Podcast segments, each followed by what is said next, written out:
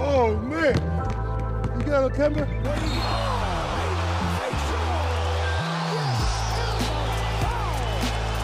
And I like that move. In the hands of Anthony. Anthony for three. Puts it in. Knicks by one with 8.2 remaining. Il retourne l'animal. Mais c'est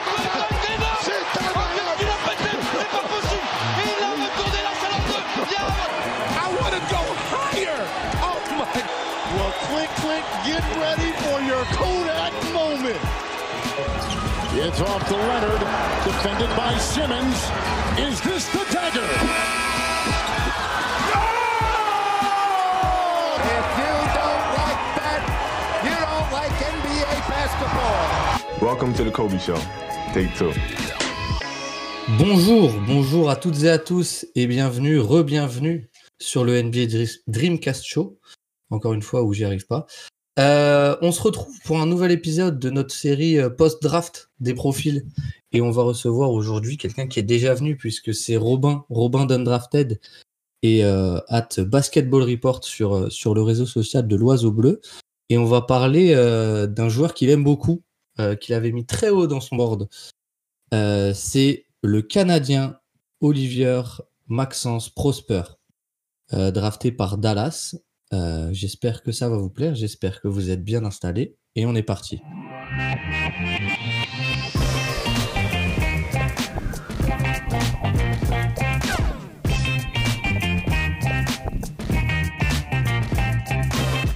Donc, on euh, reçoit encore notre ami Robin. Robin, euh, est-ce que ça va? Bah ça va et toi? Encore, je, suis- je suis prêt pour un, pour un autre joueur. Moi, je... c'est ce que j'aime, donc euh, c'est nickel pour moi. Voilà, on enregistre les deux à la suite pour ceux qui n'ont pas tilté, donc ça va toujours, on est toujours chaud. Euh, on va parler de, de, de Omax. Toi, tu étais très très chaud sur lui, si je dis pas de bêtises. C'est ça. C'était vraiment un de mes, mes fast risers de, de fan draft. Euh, c'est vraiment à la combine. Donc, pour ceux qui ne savent pas, la NBA Combine, c'est euh, une sorte de camp pour les joueurs situés entre euh, les places 20 et 60 pour qu'ils fassent quelques matchs, mais surtout qu'on voit aussi les interviews, les shoots, les mensurations, ce qui est très important. Mm. Et il y a deux trois matchs d'exhibition. Et euh, c'est là en fait où je pense qu'il a un peu tapé dans les radars, c'est qu'il a fait un gros match, alors que c'était annoncé entre euh, allez, 40 et 50. Et du coup, là moi, je, moi, je, moi, je- je- personnellement, je me suis refait des matchs de market, du coup. Et je me suis dit, il y a quand même un potentiel hyper intéressant. Et du coup, j'ai vu un upside que j'avais peut-être pas forcément vu en début d'année, en tout cas. Ouais, clairement. Bah, lui et Ben Shepard, c'est les deux qui ont eu, euh, qui ont vu leur cote exploser euh, euh, pendant ce combine.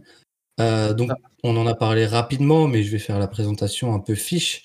Euh, au Max Prosper, c'est un Canadien euh, qui a déjà fait euh, ailier, donc de 2m01 avec une envergure monstrueuse de 7-1, donc de 2m16 à peu près.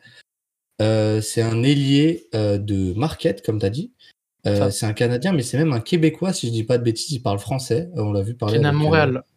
Ouais, on l'a vu parler avec Rémi Réverchon. Euh, maintenant, il est dans sa troisième année universitaire. Enfin, il sort de trois années universitaires. Donc, en fait, il aura déjà, entre guillemets, 21 ans le 3 juillet prochain. On enregistre avant le 3 juillet. Le temps qu'on sorte l'épisode, il aura sans doute déjà 21 ans. Euh, donc voilà, c'est euh, un ailier poste 3-4 euh, avec un physique complètement monstrueux et je pense que c'est ça qui a fait sa force. Pourquoi est-ce qu'il est monté si haut? Euh, dans les mocks Parce qu'il est drafté en 24, il me semble. Euh. Qu'est-ce qui fait, euh, qu'est-ce qui fait qu'il est monté si haut dans le jeu Je parle. Je, te, je, te, je te laisse la parole là-dessus. Déjà, la combine, je pense qu'on peut revenir là vite fait juste sur la, sur la combine. Ça arrive que des joueurs montent très vite. On a par exemple Kevin Herter, qui était un- dans cette range-là et qui a complètement explosé la combine, et au final, ça s'est bien passé. On a des Mm. Quentin Grimes. Et en fait, c'est- généralement, c'est des joueurs qui euh, font une bonne fin de saison et qui vraiment prouvent que dans une autre équipe, dans un envi- environnement où c'est peut-être moins coaché, que physiquement, on est au-dessus. Et euh, t'en parlais, mais je pense que ça, son gros atout, c'est qu'il a un physique déjà bah, il est prêt pour la NBA, quoi, tout simplement. Il est Est-ce NBA que ready, tu- ouais. Est-ce que tu parlais d'abord ses défenses, attaques, euh, quel est ce point fort, point faible, son rôle ou bah, On peut commencer par son point fort. Je pense que j'ai Mhm. pas trop peur de dire que c'est la défense. Ouais, Euh, on, on- on- on parle d'un mec du coup qui a un physique euh, un peu très très tanké quoi, qui est qui qui est très très euh, comment dire, qui est je sais pas mais il, il sort quelque chose de presque agressif, je trouve de son physique. Il est très musculeux quoi. ouais c'est ça, il, il a un côté vraiment très dissuasif. Quand, en- quand on attaque sur lui, il a un côté dissuasif parce que 2 mètres 16 d'envergure, pour 2 mètres Mm. 1, c'est vraiment des bras vraiment tentaculaires. Ouais. Et on sait que ce genre de joueur, il suffit qu'il soit- physiquement il soit bon et que les appuis soient corrects pour que tu aies un joueur qui est capable d'harceler et tu un joueur qui, en plus, avec la mobilité qu'il a, euh, c'est un joueur qui aujourd'hui. euh, je comprends qu'en fait il soit à Green Room parce que on parlera peut-être de son shoot après, mais juste quand tu regardes défensivement, c'est trop intéressant pour les équipes d'avoir un joueur aussi versatile et qui est capable de défendre autant de postes. C'est beaucoup trop intéressant pour passer à côté. Parce que en fait, il fait 2m01, mais déjà, comme dit, avec ses longs bras, alors il donne l'impression de d'être vraiment plus grand en fait. Il joue plus Ouais. grand qu'il ne l'est, je trouve.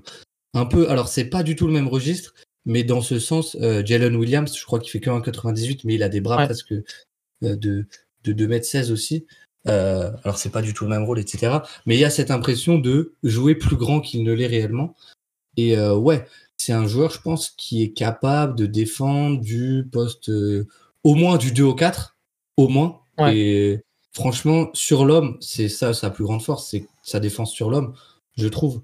Et même sur, le, sur les postes 1, en fait, il a une telle mobilité d'appui et il est tellement appliqué, je trouve, tellement euh, euh, motivé, et- et- etc., que même sur les postes 1, il sera pas ridicule, quoi. Non, non, clairement, il a une mobilité hyper intéressante et on l'a vu plusieurs fois. Euh, et dans sa stat, je sais plus où j'ai la stat, mais qu'il est souvent en fait en train de garder le, le ball handler sous and Mhm. roll. Donc c'est là où c'est intéressant, c'est que Marquette l'utilisait vraiment en ce qu'on appelle le POA, donc point of attack, c'est-à-dire qu'il il va prendre le, le meilleur ball handler et va lui, il va juste le, le lockdown et le forcer à faire des, des, des isolations pardon, et vraiment casser le rythme. Et c'est ce genre de Mm. joueur que tu cherches, et surtout quand on, parle Dallas, qui est une équipe qui va vouloir, euh, je pense, jouer le titre, c'est vraiment hyper intéressant d'avoir un, un joueur comme ça. Quoi. Bah ouais, parce que déjà de 1, comme dit NBA Ready, et de 2, un profil qui manque clairement à Dallas, donc on en reparlera, Mhm. mais capable de, ouais, j'a- j'adore ça, ce que tu as dit, capable de casser le rythme euh, adverse, d'aller chercher euh, des joueurs très très hauts euh, sur le terrain, je pense, Ouais. Euh, sur le demi-terrain en tout cas, et, euh, et, et- et capable de défendre énormément de profils. Ouais, j'ai vu ça quand j'ai quand j'ai regardé un peu la data, parce que c'était pas une stat que je regardais beaucoup, mais c'est les, les stats sur post-up. Bon, l'échantillon, on est sur euh, allez, 40-50 post-up dans la saison, Mhm. mais c'est-à-dire qu'il y a 50% de, de ces post-up, quand ils défendent, qui, qui finissent par des turnovers. C'est-à-dire que quand on parle de joueurs tankés, les post-up, généralement, t'es pas en post-up contre, des postes 1 ou des postes 2. Donc, c'est-à-dire Mhm. qu'il il peut switch, et en plus, quand il switch, ce soit par des, par des pertes de balles ou par des, des, interce- des interceptions. Donc, il a cette capacité à, dans la même séquence, garder le bon handler, switch, être en post-up et forcer un turnover. Donc, rien que ça, ça, ça fait en fait un profil de, de joueur qui, se, qui malléable et le glue guy est vraiment hyper intéressant pour l'NBA. Ouais, c'est clair. C'est sûr, en fait, c'est ça. C'est quand tu défends un post-up, bah, souvent tu défends quelqu'un qui est juste plus grand que toi, quoi. Et il y a cette capacité à switch qui va, qui va être ultra valuable euh, jour 1 en NBA euh, et qui est déjà là. Euh, donc maintenant sur l'homme et off-ball, qu'est-ce que tu penses toi de, de Omax off-ball, sa défense off-ball? Forcément, je trouve pas aussi efficace que on-ball parce qu'on-ball, c'est vraiment ce profil euh, d'harceleur. Et physiquement, j'aime bien ce genre de défenseur. C'est un peu à la manière d'Herb Jones. Ils vont chercher le contact. C'est-à-dire qu'ils n'ont pas peur de faire des fautes parce qu'ils savent qu'à partir du moment où il y a un contact qui sont très proches du joueur, en fait, ils ont tellement des bras super longs que Ouais. le, le gap défensif à, à réduire pour contester le tir est tellement court que le joueur, euh, moi je me souviens d'une séquence avec Cam Whitmore qui essaie de faire un, un side step et t'as Omax en fait qui le bump juste avant le side step et du coup Omax après il est vraiment la, la main dans- sur le ballon quoi parce qu'il il a couvert tellement de, de terrain si facilement grâce à sa capacité à rester au contact de l'homme que c'est c'est hyper intéressant mais euh, Ouais, au ball je trouve pas vraiment je le trouve pas négatif je le trouve vraiment intéressant. En fait, c'est ça qui est intéressant chez lui, c'est sa versatilité en fait. Ouais, c'est ça. Ben, je me souviens, je me suis fait pas mal du film, euh, je sais plus si je m'étais fait tout le match ou pas, mais contre Cam Whitmore. Donc Cam Whitmore, pour ceux qui ne suivent pas, c'est vraiment un athlète euh, plus plus. Et en fait, euh, au, max lui rendait complètement quoi. Et il l'a il l'a rendu. Je me souviens que Cam Whitmore fait très peu de drive sur le match sur au max et il prend beaucoup de mid-range en fait. Parce que au max le forçait à prendre des mid-range de par juste sa défense, sa physicalité, etc ça qui est intéressant, c'est qu'il y a 10% de son temps qui est en isolation. Ce qui est mm. beaucoup pour un jeune CS, c'est parce qu'en fait, il est force. Pas parce qu'il y a beaucoup de gens qui vont le jouer contre lui.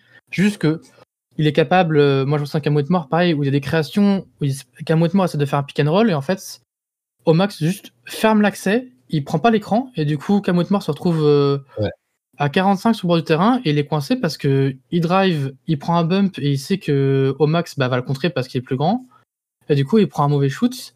Et tout le match, euh, on parlait de casser le rythme, c'est vraiment ça, je trouve. C'est-à-dire qu'il va vraiment. Un joueur qui a beaucoup de drive, qui a beaucoup utilisé son physique comme Cabot mort, va vraiment shut down, il va, le forcer à prendre des mauvais shoots. Et après, tu as l'impression qu'une fois qu'il est dans la tête du joueur, euh, physique, physiquement, il est beaucoup trop impressionnant en fait. Ouais, ouais Parce que t'es un peu dissuasif, sans être dissuasif à la raquette, il est vraiment bah, justement, euh, il est sur l'homme, sur l'homme, il est très très dissuasif. C'est assez, assez, fou. Après off ball, je trouve qu'il est ouais, il est dans les, il est intéressant. Euh, il est quelques etc. Mais ouais, et après, euh, faut aussi le dire, c'est pas un protecteur en second rideau euh, d'élite. Euh, c'est pas ça son rôle en fait. donc ne vous attendez pas à voir débarquer un joueur qui joue le rôle du lowman comme je sais pas bon euh, le meilleur, c'est Jaren Jackson Jr. en NBA peut-être, ou ce sera pas ce genre de, défenseur-là. C'est vraiment un défenseur euh, harceleur, euh, je trouve, et qui peut aussi être dans sur, et qui peut switch sur tout déjà, mais qui peut aussi être dans les rotations, etc., mais qui ne sera pas sera pas son meilleur rôle d'être off-ball. C'est ça. Il, est tanké, mais ce qui est intéressant, c'est qu'il est tanké, mais en plus, il préfère être large. Parce que je, crois que si je prends ces stats, on, même pas, on a 0,1 compte par match. C'est vraiment pas son rôle de Sangon. J'avais regardé, il me semble qu'il a, euh, il, a vraiment, il a moins d'un pour cent de bloc, euh, de bloc percentage. C'est ça, donc sur le terrain, c'est pas le joueur à qui on peut comparer à Herb Jones, là où Herb Jones est quand même plus euh, facilement en, second rideau. Je pense que là, il est vraiment beaucoup plus à l'aise quand il faut, il faut défendre en fait plus petit que lui. Et au final, il n'est pas, si, mm. pas si grand non plus parce qu'il fait que 2 mètres 1. C'est vrai qu'il a un physique tellement tentaculaire qu'il a ce côté vraiment, il prend beaucoup de place. quoi. Ouais, clairement, clairement. Et la transition est toute trouvée parce qu'en fait, Herb Jones, euh, là où ce genre de profil peut connaître des limites, euh, dans ce style-là, il y a aussi Jared Vanderbilt, donc énorme défenseur, mais qui, est trop négatif en attaque. On l'a vu pendant les playoffs, il n'a pas pu vraiment jouer. Euh, qu'est-ce que tu penses du côté offensif de, Omax? Est-ce qu'il peut euh, justement ne pas être négatif comme l'était un Jared Vanderbilt pendant les playoffs? Moi, je pense que oui. Euh, déjà parce qu'il a commencé à avoir l'expérience. On, l'a dit, mais c'est sa troisième année en NCA. Il a un peu raté sa première année à Clemson.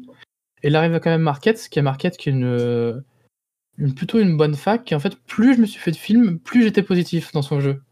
Parce que je trouve qu'en fait, il a un jeu euh, pas hyper flashy, hein, mais il a un jeu qui convient beaucoup trop à la NBA pour que ça marche pas. Je peut-être que je suis un peu euh, euh, délu là-dessus, mais je trouve vraiment qu'il a un jeu qui correspond tellement à Dallas, c'est tellement ce genre d'équipe où il demande peu et il réalise beaucoup, et, il peut faire beaucoup avec peu de ballons, que c'est beaucoup trop intéressant en fait ce genre de joueur pour moi.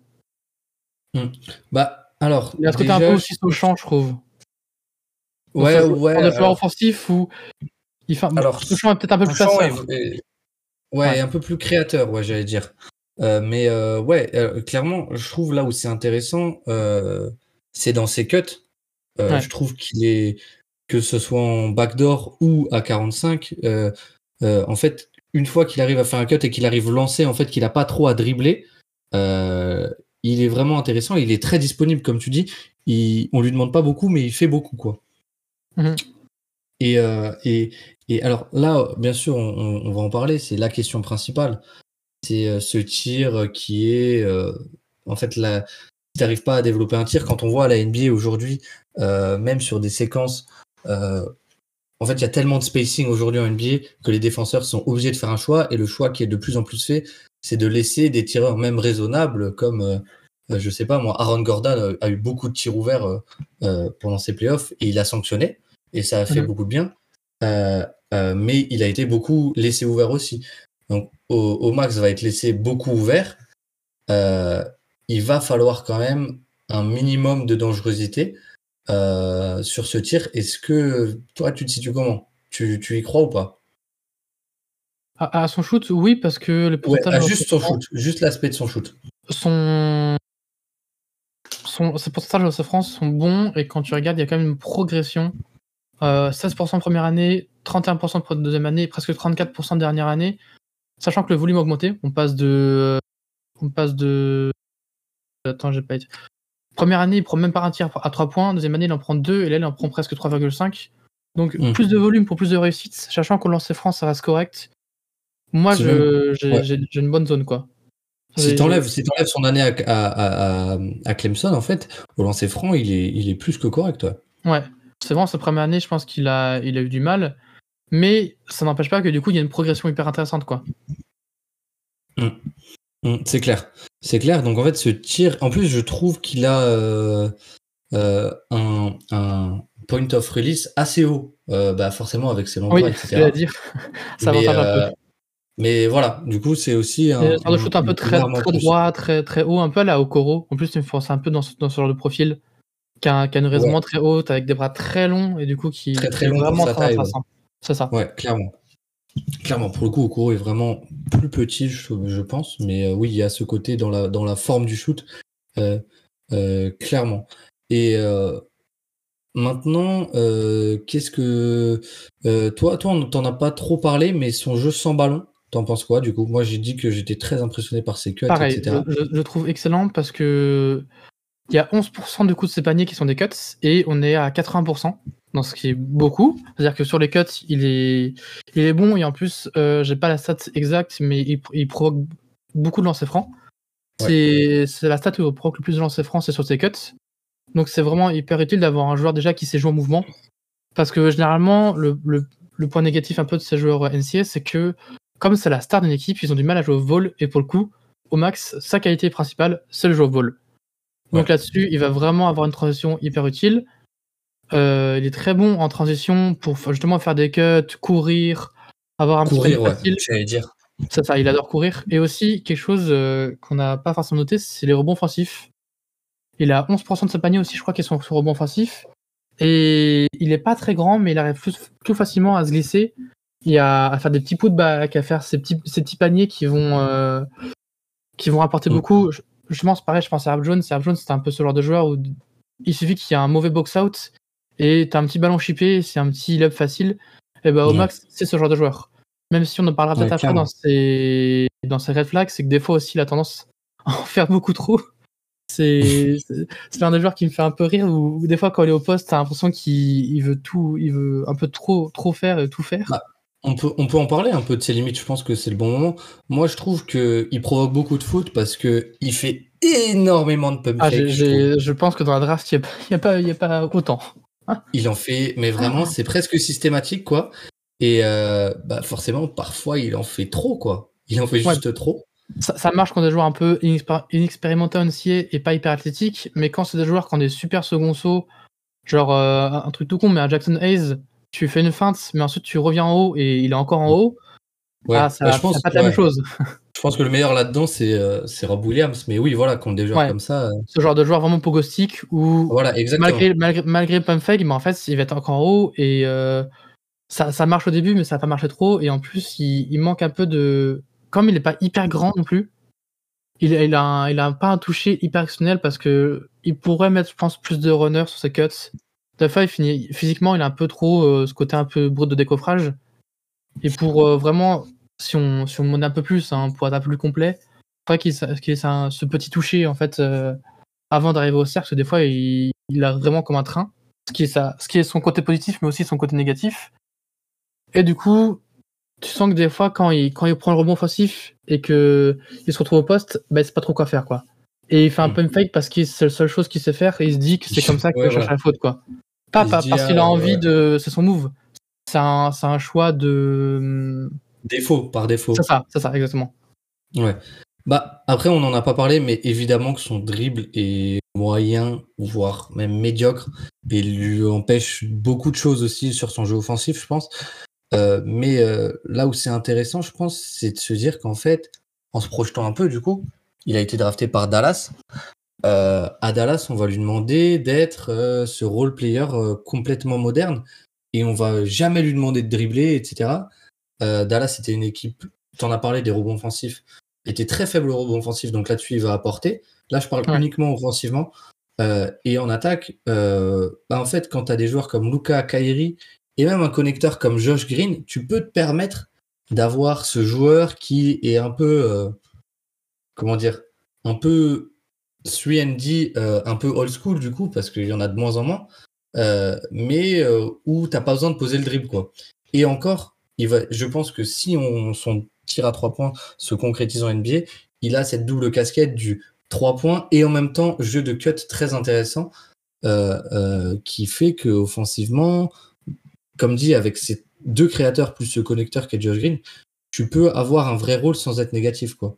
Ouais, ce côté aussi presque slash and D, en fait, au final, plus, parce que c'est déjà Ouais. plus un slasher. Et oui, c'est ça. là où il est intéressant, c'est que tu pourras potentiellement le mettre dans le corner. C'est-à-dire vraiment à la manière de, d'un Finney Smith ou des Trevor Ariza, où ce sera un, un shooter de fin de chaîne, mais aussi des fois des séquences dans le dunker spot, dunker, dunker spot pardon, des séquences même où il pourra, euh, je pense, au, dans le futur, être euh, le joueur qui pose l'écran, mais je pense que vraiment, là où le plus intéressant, c'est vraiment son jeu au ball. Que ce soit par des cuts, des, euh, en backdoor, tout ça, il est Ouais. vraiment hyper alerte par ça. Et ça, c'est hyper positif. Je pense que en termes de jeu off-ball, je sais pas si on a meilleur dans la draft, mais c'est ça que j'ai aimé, c'est qu'il a tout le temps la tête, euh, il regarde tout le temps les autres. Ouais, quoi. ouais, ouais. Clairement, Il a vraiment de comprendre du le tout- jeu il- et de- il reste pas du tout euh, dans le corner, euh, comme dit, il est très très souvent en mouvement. Et euh, à la moindre faille, je trouve, il y a vraiment des trucs Ah. où j'ai l'impression, je me dis, oh, il a vu le décalage presque avant moi derrière mon écran. c'est ça, il, il le comprend très vite et en plus, il a tout le temps la tête levée parce que ça arrive aussi des joueurs, ils ont des cuts, ensuite ils ont la tête au sol et là vraiment, tu sens que le joueur, il, il sait que sa capacité, c'est qu'il est physiquement, il est long, il est grand et il est capable de, de, de marquer facilement au panier et il l'utilise bien. Vraiment, je trouve que Mm. il fait pas non plus, plus trop de mouvements parce que des fois, il y a des joueurs comme ça qui arrivent en NBA et tu les vois, ils bougent partout sur le terrain. Je trouve que justement, il, il gère bien ses côtés où des fois, Dunker Spot, il se fait oublier et c'est un petit panier facile. C'est pas hyper flashy, certes, mais c'est efficace et je pense que c'est ce genre de joueur dont a besoin euh, Dallas. Dallas. Ouais, clairement. Clairement, euh, je pense qu'il y a un peu un, un mariage euh, idéal pour lui offensivement et euh, défensivement pour Dallas. bah, on en a parlé, mais en fait, la comparaison avec Dorian Finney-Smith, elle est assez, assez évidente, quoi. Il remplit le même rôle. Voilà, dans que- ce wing stopper, euh, c'est, c'est, il y a- il y a même physiquement, ils se ressemblent un peu, mais voilà, c'est, c'est, c'est pas les mêmes joueurs, mais ça se ressemble, quoi. Ouais, parce qu'on connaît les, le défaut un peu de Luca, de ce côté physiquement, il est pas hyper rapide. Du coup, je pense que c'est là où c'est intéressant, c'est que ils vont pouvoir un peu le mettre plus sur des ball handlers, et là, du coup, Luca va plus peut-être décaler sur des wings, et du coup, ça va, ça va t'apporter un, un jeu défensif avec un joueur qu'on va voir comme ça, même quand il est, en fait, c'est là où c'est hyper intéressant, c'est que son ground coverage, même quand t'as l'impression qu'il est loin et qu'il se fait prendre distance, avec une envergure de 2m16, tu vas forcément contester. Et physiquement, si euh, on, on se projette et on voit ce qu'on a vu sur des Cam Whitmore, sur des gros joueurs comme ça, très forts en isolation, c'est que c'est hyper intéressant parce que je pense qu'il va chercher même l'isolation. Il va Ouais, pas ouais, hésiter. oui. Et c'est là où euh, Dallas va pouvoir en plus marquer après des paniers en transition, tout ça, parce qu'il va pouvoir vraiment casser le rythme et euh, s'occuper du meilleur joueur adversaire, de, du meilleur adversaire, pardon, et, et- et le, et le shutdown, quoi. Et je, et je pense que euh, Dallas avait vraiment besoin de ce joueur qui remplit une case particulière. Ouais, ouais, ouais, clairement.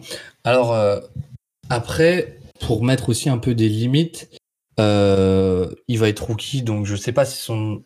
Après, ça va être un rôle où il, il sait déjà faire. Mais Ouais. est-ce qu'il va y avoir un temps d'adaptation au NBA Parce que les ball handlers de NBA, c'est quand même pas les mêmes qu'en NCA. Et deuxième point, c'est quel est l'impact réel d'un wing stopper en fait défensivement sur une défense collective? Euh, On sait que c'est pas l'impact d'un rim protecteur, par exemple. Maintenant, c'est tellement un joueur dont Dallas avait besoin que je pense que son apport peut quand même être assez immédiat, quoi. Oui, puis c'est pas un joueur qui est en train de se construire. Je pense que c'est un joueur qui est déjà préconstruit parce qu'il a 21 ans. Mm. Effectivement, que ce soit offensivement où on sait que le shoot n'est pas non- on n'a pas non plus des, des assurances énormes au shoot. Après, je pense que si Dallas l'a pris, c'est qu'ils ont dû voir des bonnes choses quand même au shoot. S'ils l'ont pris aussi haut, c'est qu'ils sont plutôt positifs. Et euh, défensivement, effectivement, c'est que les, les joueurs NCA, c'est pas les mêmes que les joueurs NBA. Donc forcément, il faudra un, un temps d'adaptation. Mais moi, je me fais vraiment pas trop de soucis pour le côté euh. Et peut-être qu'au au pire du pire, si vraiment euh, il a du mal, je pense qu'il défendra plus du 1-2 que du 3-4. Je sais pas si tu vois ce que je veux dire. Je pense Oui, que du coup, oui. il va plus être à l'aise dans cette défense très haute et ce côté vraiment euh, harcèlement et euh, pressing constant. Ça, pr- pressing constant. Que si jamais, des fois, il y a des wings ou des closeouts sont un peu, un peu douteux, il va avoir du mal. Je pense qu'il a vraiment cette capacité de mobilité et de, de pouvoir couvrir la zone droite-gauche plus qu'en en longueur, du coup sur les côtés, et du coup qui est très intéressant. Mm, Clairement, clairement. Il, il offre vraiment en fait, Euh, beaucoup, de, beaucoup de possibilités à Utah. Plus que des questions, je à, Dallas. À Dallas. Euh, pardon, à, à- à Dallas. C'est c'est ça d'enchaîner. Mais euh, non, clairement, après, par contre, pour le coup, le- l'upside potentiel de Omax, je pense qu'on est d'accord pour dire que à part s'il se développe un shoot vraiment, vraiment euh, incroyable, euh, il est, il est pas énorme, quoi. En fait, Non. la différence entre plancher et plafond est, est pas immense. non, effectivement, justement, c'est là où je pense Dallas c'est intéressant, c'est que quand tu es un contender, t'as pas envie de chercher un, un joueur qui a un upside énorme parce que t'as pas le Et temps que de tu dois développer. Ouais. T'as pas le temps. Là, tu sais ce qu'il t'apporte. La défense, euh, un peu de shoot pour l'instant, beaucoup de cuts, du mouvement sur ballon. Et avec, euh, avec un mec comme, comme Doncic, c'est évident que c'est ce qu'il faut, quoi. Parce que dans et si t'as Irving, les ballons, de toute façon, tu n'auras pas. Donc, euh, et encore moins quand Voilà. t'es rookie. Euh, Vite fait, oui, c'est 92% de ses tirs sur le catch and shoot. Et sur le reste, c'est que des cuts ou c'est que des runners. Il n'y a même pas de tir après dribble. Le mi-distance, c'est inexistant. Je crois que l'échantillon, on est à 4-5 mi-distance dans toute l'année. Donc c'est vraiment pas un tir qu'il aime ou qu'il a envie de prendre. Donc je pense que Dallas va vraiment, vraiment prendre drafté dans le sens où tu vas devoir défen- défendre les meilleurs ball handlers en face parce que nous, on a des joueurs qui, sur le backcourt, défensivement, sont pas hyper positifs. Du coup, ça va être ton rôle. Et en plus, en attaque, tu vas amener ce, ce jeu off-ball hyper intéressant. ballon, ouais, spot, tu vas te retrouver des fois dans le corner, il faudra que tu mettes tes shoots, et si tu mets tes shoots, le temps de jeu, tu l'auras en fait. Ouais.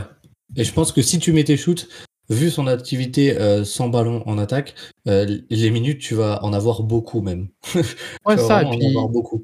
il, il manque à ce joueur un peu, je pense, qu'à ce moteur, qu'à ce côté vraiment envie, euh, le Ouais, rebond ouais, offensif, les fautes. Bah, ce- les, comparaisons, les, les comparaisons avec, tu vois, du joueur euh, dans, en termes de moteur, du Jared Vanderbilt, du Herb Jones, des joueurs Ouais. comme ça qui sont tout le temps, tout le temps en mouvement et qui, ont, qui donnent l'impression d'être euh, infatigables. Euh, Il y, a, y a de ça, quoi. Il y a de ça. Il y a de Bon, ça. on l'a vu, il- il- pour une équipe qui veut jouer le titre, il y a ça. Euh, Bruce Brown euh, Nuggets, c'est le par- parfait exemple. Oui. Il faut ces Oui, joueurs oui, qui bah, sont capables de, de sacrifier pour l'équipe. Et aujourd'hui, dans une équipe N- NBA qui veut jouer le titre, tu as besoin de ce genre de joueurs. Ouais, clairement. Clairement, clairement. Donc, en comparaison, je pense qu'au au lieu de dire euh, best case scenario, worst case scenario, je pense qu'on va plutôt dire euh, comparaison avec du, ce genre de joueur, du Dorian Finney-Smith, etc., etc. Mhm. Euh, donc voilà, euh, je pense qu'on a fait le tour. Je sais pas si tu as quelque chose à rajouter sur lui. Non, non, je pense qu'on a été assez, com- assez complet. Parce que pour le coup, c'est un, profil qui est vraiment très facilement ciblable en fait. Oui, ouais, ouais. Bah, Il n'y a fait, pas une projection énorme, il n'y a c'est pas aussi- de C'est pour ça que. Dallas l'a drafté haut parce qu'ils savent ce qu'ils vont avoir avec lui, quoi. C'est ça. Oui, tu as, des Ouais. certitudes après sur tous les niveaux. Quoi. À part le Ouais, shoot, où si Ouais. tu as un upside hyper efficace et qu'il a 40% de shoot, là tu te retrouves vraiment avec un, un trendy énorme qui peut. euh, Moi j'ai entendu parler un peu de Sean Marion. Bon, après, attention, hein, peut-être qu'on on se projette trop haut, mais euh, dans ce rôle vraiment où bah, c'est un joueur qui va pouvoir jouer 15 ans en NBA parce que il va très bien défendre, il va très bien shooter, il va faire des cuts et c'est tout ce qu'on lui demande. Et je Ouais. pense que le joueur serait très heureux de faire ça en fait. Oui, oui, bah clairement. Et clairement, il a ce côté aussi, euh, alors un peu en dehors des parquets, moi je trouve ce qui dégage, il dit, enfin même on l'a vu à la draft et tout, il avait un immense sourire, etc. Ouais. Il a ce côté assez, euh, assez attachant, quoi. Ouais, Direct. feel good. Il, il a l'air de, de- de savoir qu'il a une chance de jouer NBA. Et du coup, ça se transmet aussi sur le terrain. C'est que Mm, je pense que son moteur, espèce de niaque, espèce de d'envie de se combattre, parce qu'il sait qu'il a une chance de jouer NBA et que c'est une chance euh, où ça arrive très peu euh, dans ta vie et très peu pour les athlètes. Et il est Mm. conscient de ça. Et en même temps, il a l'air hyper feel good, hyper souriant. Donc c'est vraiment une. C'est aussi une bonne image pour, euh, pour Dallas, quoi, de, de drafter ce genre de joueur. C'est un joueur d'équipe, quoi, en fait. C'est le joueur qui va pas se prendre pour quelqu'un d'autre, ça c'est sûr, qui va jamais, je pense, euh, se développer euh, ou essayer de se développer à demander des ballons, etc. Qui va toujours mettre le maillot devant, enfin le nom devant le maillot euh, avant celui derrière, etc. C'est pour ça que je pense à Euh, Sochant dans le côté, euh, c'est le collectif avant, Avant moi, quoi. Ouais, c'est ça, c'est ça.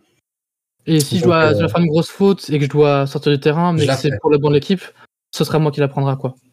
Ouais, ouais, clairement. C'est un genre de Clairement. devoir, en fait. C'est ça. Clairement. C'est c'est un peu. euh, il a beaucoup de choses d'un- chouchou, quoi. Euh, Ouais. je, je, je sais que toi, tu l'aimes beaucoup. euh, donc, euh, je pense que plein de gens vont rejoindre le train au max prochainement. Je pense que les fans Euh, de Dallas sont très contents, ouais. Ouais, ouais, clairement. Clairement, clairement, clairement. Euh, donc, en tout cas, euh, regardez Dallas pour Luka et Kairi, mais pas que l'année prochaine. Ouais. Euh, je pense que du coup, on a fait un bon gros tour de au max. Euh, sauf si tu as quelque chose à rajouter. Non, euh, Barra Dallas, comme tu as dit, et je pense que c'est pas le joueur dont on va entendre le plus parler cette saison. Mais ça va être le joueur où, quand on va regarder les matchs de Dallas, on va dire Ah Ouais. quand même, ils ont, ils ont chopé un bon joueur, tu vois. Et peut-être qu'au moment des playoffs, on va se dire, oh, bah, en fait, un peu comme Christian Brown cette année, bah, en fait, il y a genre deux rookies qui sont encore en train de jouer, et en fait, c'est au max. Ouais, et Christian Brown, première année, il est positif. Il est, il est, il est dans la rotation en, en finale NBA Ouais. pour sa première année. C'est- C'est c'est assez énorme. Et je pense que Ouais. Max sera dans, dans cette range, j'ai l'air qu'il sera dans le top 10, top 15, peut-être des Roy, mais il sera jamais en lumière parce que c'est pas son rôle. Mais il suffit de voir sur le terrain et tu vas, tu vas voir que le joueur, en fait, il, il remplit parfaitement la case.